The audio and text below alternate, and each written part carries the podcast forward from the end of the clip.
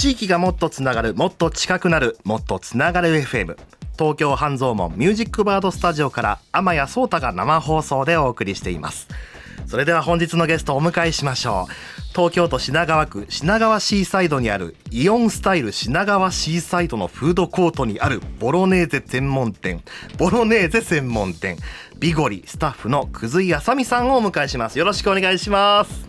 よろしくお願いします。緊張してます？帰りたい帰りたいといきなりいきなり。い。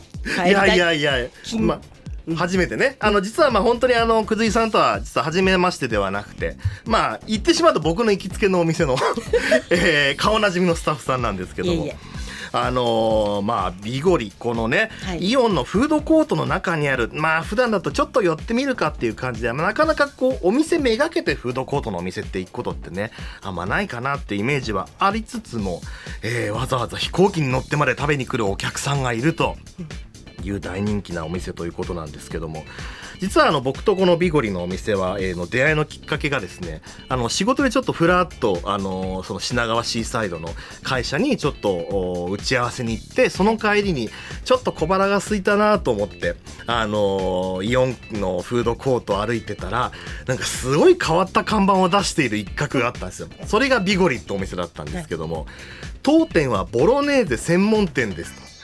でボロネーゼしか置いてないのでサラダはイオンで買ってくださいって書いてあって。はい。なかなかその食べ物屋さんでサラダはイオンで買ってってそんなこと言ってるお店ないな面白いなと思ってはいでなんかすごいいろいろ潔いもお店だなと思ってツイッターで、あのー品川シーサイドのイオンに潔いパスタ屋さんがあったぞってツイートしたんですよね。いでもう何何のことなくもうツイートしたらもうそのね瞬間からずっと僕のスマホの通知が止まらなくて。もうずっとブルブルブルブルなんかもう低周波治療器かってぐらいの 勢いでブルブルブルブルずっと震えててえー、なんだこれなんだこれって見たらその潔いパスタ屋さんを見つけたってビゴリさんを紹介したツイートがめちゃめちゃバズってあの1.2万いいね6.4あえ1.2万リツイート6.4万いいねっていう見たことない数字だったんですよ。えー、すごいなっておねこんなにバズると思ってなかった。でそっからあのーすごいそのいろんな人がビゴリ行きましたってツイートをいろんなとこでしだすようになってうわあれ俺もしかして話題に火つけちゃった？とか思って。でもそれがきっかけで、はい。あのー実際にこうメッセージをいただいて、はい。でそれで交流を始めさせていただいてうん。で今に至ると。はいありがとうございます。今日は本当ね無理ってあのー お仕事後のお忙しい時間に半蔵門までお越しいただきました。ありがとうございありますがとうございますこちらこそ。はい、そんなですねこの、えーなんかいろいろ謎めいているけどなんかすごいらしいぞというこのボロネーゼ専門店ビゴリについてのお話を今日は伺っていこうと思います。まあそもそもなんですけどボロネーゼ専門店っていうコンセプトもまた珍しいじゃないですかそうですね。鈴井さん。ね。うん。あのボロネーゼってまあちょっとおさらいしとくとこうお肉ひき肉を使った、ひき肉ではなくてえゴロゴロした牛肉。ーゴロゴロした牛肉。牛肉。ひき肉はミートソースですよね。あそうなんだ。もうその違いもわからないくらいなんですけどそうまだお肉をたっぷり使ったパスタってことですよね。そうですね、うん。はい。まあでもよくパスタ専門店っていうと結構まあ大体のお店はこう品数の多さっていうのがこはい。う売りじゃないですか。はい。でいろんなパスタがありますよって。ここででもそのあえてお肉ゴロゴロのボロネーゼ1本でいきますってこう決めたのはなんでなんですかね？もともとあのこれを話すとですねまるで私がオーナーみたいに聞こえるかもしれないんですけれども。オーナーじゃないんですか？おああもうオーナーにしておきましょうかね。あの 大阪で今ね、はい。オーナーがちゃんと聞いてくださってますけれども、はい。あのー私たちはあの飲食を専門にやってきたスタッフではありませんので、うん。そんなあの料理人でもシェフでもないわけですよね。うん。なのでたくさんのメニューはまあ作れないと。なので、えーミートソースナポリタンカルボナーラいろいろ作れないのでそんな欲張ることはなく美味しいものをね本当に本物だけを提供したいなということで行き着いたのがボロネーゼ。うん。あの日本ではミートソースとボロネーゼの違いが分かる方々っていうのがあの本当にいらっしゃらなくて。もうね僕も全然わからなかった。だってねお肉が乗ってるか乗ってないかぐらいの違いでそれこそ区別してるぐらいでしたから。そうですそうです。なのでボロネーゼ専門店。とねあの胸張ってあ食べてよと思ったところが何なのこれみたいなところから始まったのがスタートでしたよね。うん。うん、まあやっぱりボロネーゼって言葉自体まあまあねなかなかまあメニューとはありつつもそういえばなんだっけっていうのが思い浮かばないっていうのもありつつ実際に具体的にこのボロネーゼってどうやって作ってるのかっていうとこも伺っていきたいんですけど。あらそんなこと。そんなことを聞いてもいいですか？困っちゃうなそれみたいな。であのーこのボロネーゼ、まあ、たっぷりのお肉を、うん。えー、と普通のお店だとねおなお,、まあ、お水とかその出汁で煮込んだりして、うん。調理してそれをソースにしてっていうのがセオリーかと思うんですけども。無添加だからね。ビゴリのパスタはそのたっぷりのお肉をたっぷりの赤ワインでずっと煮込んでいくと。そうあのーお水も使っていませんので本当にお野菜の甘みとそれから赤ワインベースで、えーしっかりと煮込んでグツグツグツグツ。じゃあ本当にもう具材のその水分と油分だ本けで。当にそうなんですよ相当濃厚な味なんじゃないですか？本当に美味しいんです。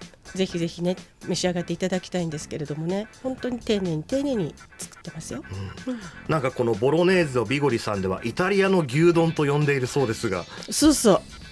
牛丼？そう。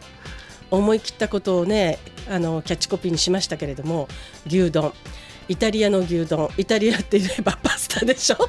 難しいことは全然考えてないんですよね。まあでもたっぷりのお肉をこう乗っけてそのまあいわばお肉を味わうパスタということなんですね。すね。なるほど、い、やもうでも結構それだけでももうコンセプトからしてすごく尖ってるビゴリさんなんですけども、最初は東京の神田はいで創業して、はい。まあその1店舗からスタートして、はい。でそこからその品川シーサイドのイオンのまあテナントとして出店することになったと。はい。いうことですね。でもそれまでずっとこう個人店のような形でずっとやってきたお店がなんでまたこうイオンのフードコートに出店するってことになったんですか、うん神田を始めた時に、まあ、立ち食いパスタで。でちょっとまあそれだけでも変わってるんですけれども、え1年を過ぎた頃になってくるとじゃあ2店舗目はとかいろんなお声をいただいたりじゃあ路面店で、えー出店しようとかいろいろあるんですけれどもまあここがちょっとですね変わっておりまして考え方が。いや普通に路面店もまあ検討はしましたけども面白くないでしょ？うん、コンセプトは尖ってるんですけどやってることが普通だったら面白くないのでじゃあちょっと角度を変えて、えーどこもやらないようなことやってみようと。でもっともっとたくさんの人に、えーこの美味しいボロネーゼ本物のパスタをねやっぱり召し上がっていただきたいなっていうところで考えて考えて行き着いたところがフードコート。なるほど。こうまあある意味こだわりの店でやってこうってなったらその神田の最初の1店舗で、うん。まあ、ずっとやっててもある意味のねお客さんも選びつつっていう行こうとやっぱできたわけですよね。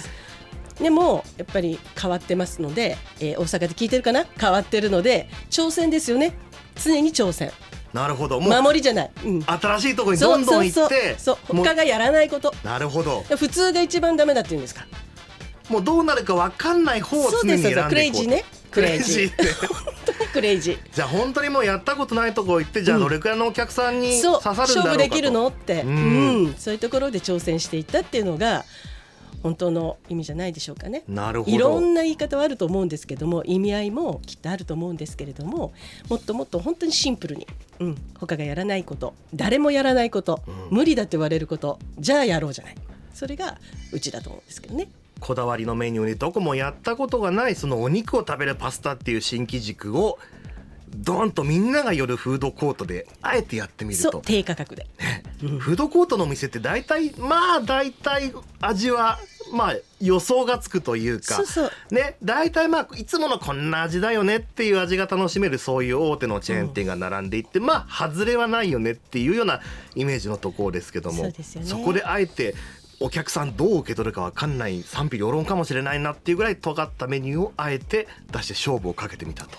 そう。なるほど。みんなが反対するから反対されればされるほど追いかけちゃいましたね。なるほど。オープンしちゃいましたしちゃった。しちゃった。しちゃったしちゃった。いざオープンしちゃった。でオープンしちゃったその後ってどうだったんですか？うまくいきました？たしちゃったねの世界で。しちゃったね。ここからやっちまったな。やっちまったなって。しましたよ。本当に。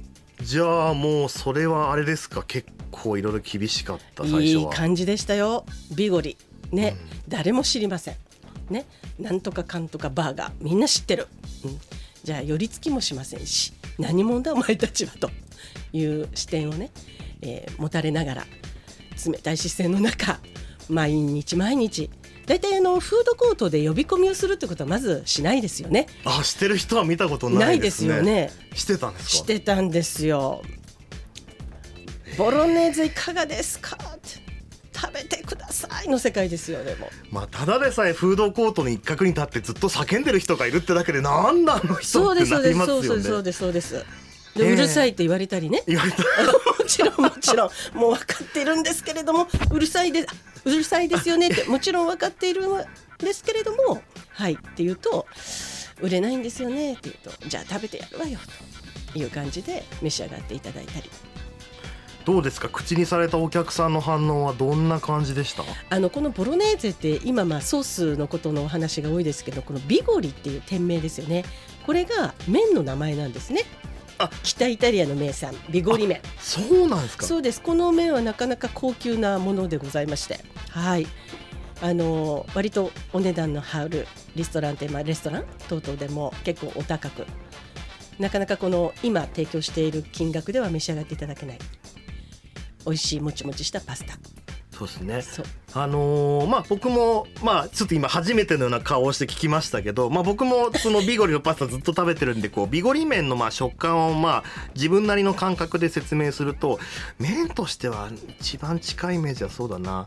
鍋の締めとかに食べるちゃんぽん麺あるじゃないですか。ちょっと太めの中華麺がもう中華麺がもう一回りぐらい太くなった結構な太麺のもちもちもしたちもち感があるね。そうですね。あの本当にこう噛んでるとちょっとお団子に口の中でなるぐらいのすごくもちもちした。パスタってもっとねプチプチ切れてスルスルってイメージですけど。そうです。そのスルスルですよね。そのスルスルがみんなのイメージなのでそのスルスルがないパスタだったのでうん何これっていう人もいらっしゃればあすごく美味しい。もう本当に両極端。そんなあの声を聞きましたねたくさん、なるほど、うん。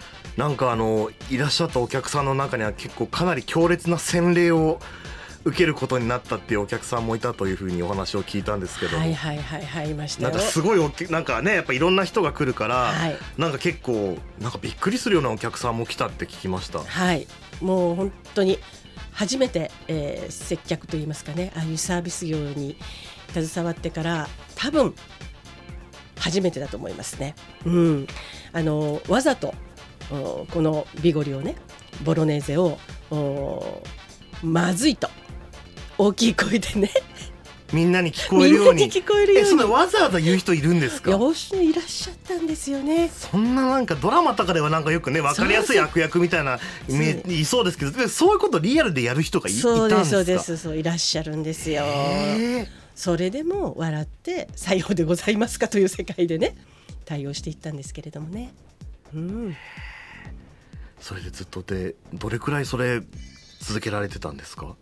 呼び込みですか？呼び込み。呼び込みはですねオープンしてからそうですね結構ですね半年以上はあのカウンターの前に出て呼び込んでいましたね。なるほどあでもだやっぱり最初はもう決して楽ではないっていうかむしろもう逆風吹きまくりな状況だったと。アウェイ。アウェイ。はい。全てにおいてアウェイ。はそうですね。なので、えーなんとかバーガーをお召し上がりのお客様のところへもお金はいらないのでとにかく食べてもらいたい。うん、なので持っていきましたよ。食べてくださいって。えそれはそのもう無料で持ってって？無料です。無料です。はい。それでえもう食べてはくれたんですか？なんかあの何あなたみたいな感じでいつも見られてましたけれども。なんかこうあそこのイオンの品川のフードコート行くとなんかこうビパスタをパスタをなんか振る舞ってくるおばさんがいるぞと。そうそうそうそう、はい。そうですそうですそうです。じゃあ本当にもう何もう軽減なってかなんだなんだあれっていうようなだもうそうなんですよ。親しむまあお店に行くっていうどころかもうちょっと敬遠されていたぐらいの。そうでしょうね。おそらく。あそこ400席少々あると思うんですね席が。で奥の方ではあのビゴリのお店から離れた席では多分何あの人みたいな感じの声はたくさんあったとは思います。それでも食べてもらわないと始まらないから、うん、食べてもらって美味しさが分かれば次帰ってきてくれるかなと思ってお話をしてました。いやーでも本当に出したせっかく店オープンしましたフードコートいっぱいお客さんが来るところなのに全然うちの店には来ないと。でしかももうなんとか食べてもらおうって勧めてもお客さんにもなんかなんか軽減そうな「そう何それ」って言って惹かれちゃうと。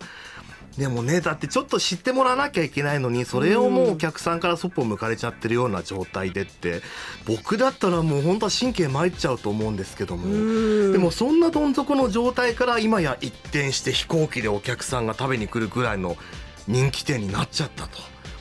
そのうんあねりがたいですね。ねえ。感謝感謝ですそのきっかけについてねあのまたこの曲曲を挟んで後半ちょっと詳しくお話伺ってっていいですか？はいありがとうございます。ありがとうございます、えー今日はですねイオン品川イオン品川シーサイドの、えーフードコートイオンのフードコートにあるけども全国で有数の人気店という謎めいているボロネーゼ専門店ビゴリスタッフの久津井あさみさんをお迎えして、えーお話を伺っておりますえー引き続き皆さんからもお便り募集しております、えー今週のメッセージテーマはフードコートの思い出、えー昔行ったお店行ってみたいお店。地元のフードコートはこんな感じです。地元のフードコートにはこんな名物があります。などなど。フードコートにまつわるあれこれぜひぜひ教えてください。メールは mtfm.musicbird.co.jp mtfm.musicbird.co.jp ツイッターのハッシュタグは番組名と同じもっとつながる FM もっとつながる FM もっとつながるはひらがな。FM はローマ字でお願いします。メッセージにはどこの放送局で聞いているかも書き添えていただけると嬉しいです。それでは一曲挟んで後半伺っていきたいと思います。くずいさん後半もよろしくお願いします。よろしくお願いします。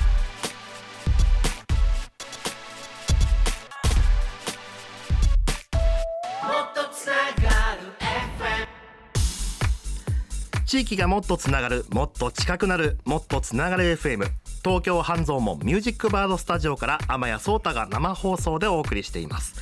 えーメッセージたくさんいただいてます。ありがとうございます。今日のメッセージテーマはフードコートの思い出。えー FM 富士五湖でお聞きのパイパイいっぱいいっぱいさん。いいですねもう声に出したいパイパイいっぱいいっぱいさん。いっぱいいっぱい。はい。よろしくお願いします、えー FM ジャガで聞いてる方はねいきなりびっくりすしてるかと思いますけどね、先週までは違う番組流れてたんでね。あのいつも通りにダイヤル合わせたらパイパイとか言っててね。すいません、えー失礼しました。気を取り直してパイパイいっぱいいっぱいさんありがとうございます。えー皆さんはじめまして。ボロネーゼ美味しいですよね。美味しいですよね番組を聞いていてイタリアの牛丼という言葉響きが面白いですよね。それでもしっかりとしたイメージが浮かびますと。今夜のゲストさんのお店機会を見て食したいと思います。どこのお店に行けばいらっしゃるのでしょうか？す品川シーサイドですねこれね品川シーサイドってじゃあ品川なのかシーサイドなのかってねちょっと分かりにくい地名なんですけどもこれ電車で言うとですね、えー JR の品川駅から一駅ちょっと、えー山手線で、えー一駅行っていただいて大崎って駅がありましてでこの大崎って駅から臨海線という電車に乗り換えていただいてで、えー、2駅目かな、えー大崎から2駅目品川シーサイドっていう、えー駅のもう駅から直結ですよね。そうですね。であの地下の、えーホームから上がってってずーっとあの通路を歩いてイオンの店内に入って、はい。もうそれも入り口から入ってずっと行ってどんつきのところですよね。もうあの真正面に見えますので。BIGOLI ビゴリっていうでっかい看板がはい。ねかかってますもんね。はい。なのでぜひあのパイパイいっぱいいっぱいさんぜひあの品川ね東京お越しの際は、あの品川シーサイドねはい。乗り換え案内で検索していただいて、でイオンの、えー、1階ですね。地下1階か。地下1階ですね。地下1階ですね、はい。地下1階のもうどんつきに進んでいただければ、もう美味しい美味しいイタリアの牛丼が食べられます、はい。座布団敷いて待っておりますぜひに、はいえーそして、えー山梨県 FM 甲府でお聞きのすみっこさんありがとうございます。えー、セブ山さんから天谷さんにパーソナリティ変わって初めてメッセージします。ありがとうございます。助かる。そうやもうね、こういうはいつ不安いっぱいいっぱいだったね。パイパイいっぱいいっぱいだったんで。本当助かります。ありがとうございます。えー今週のテーマ、フードコートの思い出。はいラザウォーク貝双葉店のフードコートで母と一緒にたまに食べに行きますあいいですねやっぱりもう気軽にこうね親子とかでこうフラッと食べに行くのにはいいですもんねフードコート、えーフードコートで仕事の愚痴を話したりペットの話をしなり、えーしながら好きなのを食べると時間を忘れてしまいます。わかる。なんかフードコートっていつ行ってもなんか何かしらガヤガヤしてるんだけどなんかそのガヤガヤに包まれてなんか2人だけの空間にいるようななんか不思議な感じがしますよねフードコートでのご飯って。そうですね、うん。それはあるかもしれないですよね。なんかガヤガヤしてるんだけどなんか一人きりでなんか満喫できるようなそういう不思議な、うんすごいわかります、なんか無心でなんかご飯食べたい時ってフードコート行きたくなりますよね。わかりますいいですよね。ありがとうございます。そしてもう一ついただいておりますよ、えー三重県名張市アッツ FM からいただいてます。ちーちゃんさんいつもありがとうございます。フードコートの思い出東海地方のソウルフードスガキヤラーメンね。えスガキヤラーメン。スガキヤラーメンってあのえー、っとねあのパイタンスープというかちょっと白い、うん。あのし豚骨和風豚骨って呼ばれてるねかつおだしと豚骨のだしのスープでであのラーメン食べるちょっと専用の変わった形のフォークがあるんですよね、あのスプーンとフォークが半分ずつくっついたようなあのラーメンスプーンって呼ばれているやつで食べる。だから僕そうあの一時期ね関東東京にも一時期あったんですけどなくなっちゃってねまた東京で食べたいなと思うんですけどソウルフードスガキヤラーメン。えー昔からスガキヤラーメンを食べにおじいちゃんおばあちゃんや両親を、えー連れて行ってもらって今でも息子を連れて食べに行きますよ、ね、やっぱりちっちゃい頃食べた味って一生忘れないですもんね。でしかもあのスガキヤラーメンってすごい安いですもん。お小遣いでね買えるぐらいすごく安いからだいたい部活帰りに食べに行ったりとかしてっていうソウルフまさにソウルフードですよね、さっきかけた曲のような。で今はですねメガドンキのフードコート広いし木目調で落ち着いてゆっくりできるフードコートに変わりました。最近そうですね。フードコートもすごいおしゃれになって。それまではなんか本当に打ちっぱなしの床にこう椅子が置いてあるだけみたいなとこが多かったのに最近は本当ホテルのフロントみたいな豪華なフードコートありますもんね、うんメガドンキで買った食べ物もフードコートで食べれるのがすごくありがたいです。はあこれ地味にいいですよねそう。それこそねあのイオンのそのビゴリーのお店もイオンで買ったサラダを 食べることもできるということですもんね。サラダはイオンで。はい。うん。いやいろんなフードコートの楽しみ方いただいてます。本当皆さんありがとうございます、えー引き続きね、えーどんどんメッセージもお待ちしております。引き続きよろしくお願いいたしますさあそんなわけでですね後半戦いきたいと思うんですけども、まあ、前半はなかなか聞くのも大変なこうまあやっぱり尖った店ねお肉たっぷりのパスタっていうちょっと日本には耳なじみのないようなパスタで勝負をかけたはいいけれどやっぱりお客さんからなかなか見向きもされなくて嫌がらせしてくるお客さんもいて、ね、そんなすごい逆風だらけの状況でっていうところから一転今や大人気店とその間に何があったのかってお話をちょっと伺っていこうと思うんですけども、その間。はい、何がきっかけでこんな人気店になったんですかねそれはそのツイッターですね。ツイッター。はい。僕のツイッター、はい、アバヤさんのツイッターの潔いパスタやありというところからずーっとですねお客様が途切れることなくいらしていただけたということですよね。それをずっとつなげた、うん、僕が見てたのはもう本当にスマホでまあすごくリツイートされてるなってまあこんな1万リツイート以上いくなんてすげえなと思いつつでも僕の中ではこう画面しか見えてなかったんですよね。1万人リツイートしたってのは分かったけどもその後じゃあその人たちがどうなったのかってとこまでは分かんなかったんですけどね。実際あれですか？ツイッターを見て来ましたって人もいたってことですか？たくさんいらっしゃいます。その現場ではそのツイッターがすごくこうバズるっていうんですかね？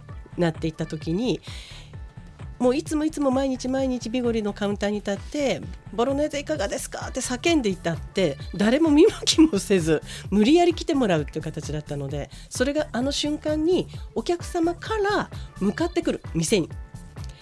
その光景がずっと続いたっていうことはカウンターに立っている私自身は本当にびっくりした。これが夢なら覚めないでくれと。思いましたね。見向きもされなかったお店今度は一目散にめがけてくるようになったと。えー向こうから指をさしてくるんですよね。あったあれだっていう形で、うんそれは本当にね今でも忘れられないですね。嬉しかったです。ありがとうございます。いやーでも本当に今やもうビゴリって一種の聖地になってるんですよね。ツイッター見てても。今もあのーまあ、僕がリツイートした時ビゴリのお店のツイッターは確かフォロワー300人ぐらいだったと思うんですけども、はい。今やもうフォロワー1万5千人ぐらいになって、もうかなりもうアルファツイッターみたいな感じになってますけどもあのしかもあのこの品川シーサイドって立地がまたちょっとね特徴的そうでえー、とそのまあ品川シーサイドっていうところを通ってる電車が臨海線という、えー電車なんですけどもこれはもうある層の人にとってはねおなじみの電車で、あのーその電車はこう東京ビッグサイトに行くはい電車なんですよね。はい。で東京ビッグサイトで行われてるイベントっていうとコミックマーケット。コミックマーケット。毎年ね、夏と冬の2回やってますけども、うん。でも全国各地からねいろんなはい。同人誌を売りにまあ来るもう何万人と来るんですけども、その人たちがみんなコミケに行ったら帰りビゴリ行こうぜってツイートするようになってるんですよね今ね。そうで。すね。響いたんですよね。コンビニの人たちにありがたいことに。そしてうちもビゴリンというねはいキャラクターを作りまして。ビゴリビゴリンです。ビゴリン。ビゴリンちゃん。萌えキャラを作ったんですね。萌えキャラを作りました。はい。すごい。それはえーくずくずいさんが絵描いたんですか、書かないです。書かないんですけれども、えー。まあ、はい。クリエイターさんにクリエイターもらってさんがはい。えー。またそれがですねよくはあの私は分からないところありますけどプロポーションがいい可愛いということでね皆さん写真を撮って喜んでいただいてますね。今やっぱり聖地巡礼って言ってこうねアニメの舞台になったところに行ったりしてこう、うん。アニメの登場人物のフィギュアと一緒に写ったりとかねありますけどじゃあ同じようなことがそのビゴリの店先で起きていると。起きているって感じ。え不思議ですね。ー、。どうですか？ねしかもやっぱりコミケってすごい体力使うんですよね、もう本当にもう3日2日3日もういろんなとこ歩き回って立ちっぱで、うん。いろんなとこあっち行ってこっち行ってってやってもうヘトヘトでみんな帰ってくんですけどもやっぱりそのヘトヘトな皆さんにとってはそのビゴリのお肉たっぷりパスタってやっぱ相当魅力的だったんじゃないですか？そうですね。うまくこうはまったんじゃないですかね。あのコミケの方々と。このすごくこう尖った他にはない個性的なパスタボロネーゼがすごくはまったんだと思います。いやもう届く人に届くようになったということなそうでんですね。すね本当にそう思います。いやーすごい。うんやっぱりでもそうやっぱりこのねネット社会でやっぱりいかに見つけてもらうかってところが重要ですもん本当ねに。そうですね。でもそうやってこうビゴリっていう名前が広まってみんなが見つけてもらえるようになったということで一点繁盛店になったと。繁盛店でしょうかね。まだまだでございます。そうですか。はい。あの聞いた話だとそのわざわざもう何百、えー、100キロ近く離れてる、えー東京から100キロ近く離れてる茨城から車でわざわざそのイオンのフードコートに食べに来たってお客さんがいたって聞いたんですけどあの結構遠くからそれこそ北海道からそれから九州福岡いろんなところからいらっしゃいますよねわざわざ。えまあ、福岡から何かそう福福岡岡から品川のイオンのフードコートに食べに来るんですか？徳島とかね。で今羽田に着いて今来ました。とかね。すごっ。まあ他にもご用はあるとは思うんですけれどもそれをちゃんと組み込んでいただいて。それは本当にね最初伺った時は本当に感動しました。すごいそこまで人を突き動かす普通だったらちょっと遠いからいいやってなっちゃいそうなのに、ね。逆だったらそうですよね。もうどんな困難を排してでも食べに行きたいと。ありがたいですね。いやーすごい。なドラマがあったわけですね。そうですね。今もなんかそのねあの集まったお客さんにいろんなサービスをババアカードっていうのを配ってるって聞いたんそうでけどですすそうです。あ これのババアカード何なんですか？そうそうババアカードでなかなかあのババアの格言も書いてありましてね。6種類のババアが出てくるんですね。それをあのパスタをお注文していただいたお客様にね。まあそれは無理やりは引いてはいただかないですけども引いていただくと6枚違うババアをコンプリートするとですね、まあ、好きに食べていただける。あのボロネーゼをどのメニューもお客さんの好きなようにどうぞということで。へそれをみえんな一生懸命集めていただいてるんですね。すごい。ただでさえ山盛りお肉たっぷりのパスタが好きなの選べる。これはたまんないですね。いつもこれ食べたいけどちょっとこれはなみたいな感じで控えてた人たちもどんどんどんどん好きなように食べられるので、はい、すごいだやっぱりその尖ってたってものがきっちりチューニングがあってでしかもさらにそこで食べたいと思った人がさらに食べたくなる仕組みっていうのを作っていくことでフードコートの一角ながらわざわざ遠くからお客さんが食べてくるお店になったと。そうですねなんかそのババアに会いたかったとかね。ババアに会いたかった。会いたかったと。会いたかったよババアって。3回目でやった毒まみ三台買ってきてあのババア年寄りなので、ね、神経痛がねあの出る場合もあるのでなかなかねいつまでもいつまでもカウンターにはいないんですけれどもたまにいるとそうやっておっしゃっていただいたりとかねありがたいことですけどもね。いやー本当にもうこれだけでもうね収まりきらないぐらいのもうドラマが。やいえいえいえとんでもないですっぱりここまで引きつけるビゴリットお店どんなお店なのかって気になる方もたくさんいらっしゃると思うんですよ。改めてあのビゴリこうこれからね放送を聞いてちょっと気になるなって思った方に改めて最後にですねメッセージをちょっといただいてもよろしいですか？みんなのフードコートに別に味を求めもしない。サービスも求めもしない。何も求めないと思うんですね。スーパーに来たから、うん、そこに、えー、お腹が空いたから家族で来たからもうお家で作るのは面倒くさいからここで済ましてしまおうと。おじいちゃんもおばあちゃんも子供も、まあ、みんなあれを、あの網羅するメニューはある程度あるので。とだけどもやっぱり私たちはというかビゴリは、うん、フードコートの概念を変えたかった。なのでフードコートでもサービスがあってもいいしあそこのビゴリを食べたいからイオンに行こうと。逆転ですね逆転。それをやっぱりもっともっと、うん、根付かしていきたいな広めていきたいなと思います。もうこれからが本当もうさらに気になります。もうねだから本当にもうお店に食べに行くっていうフードコートの概念を変えちゃったと。もうこれからフードコートとして新しい試みどんな風にやっていくのかって本当気になりまくりです。いえいえいえいえ生きてる限りは。生きてる限りは。エンターテインメント。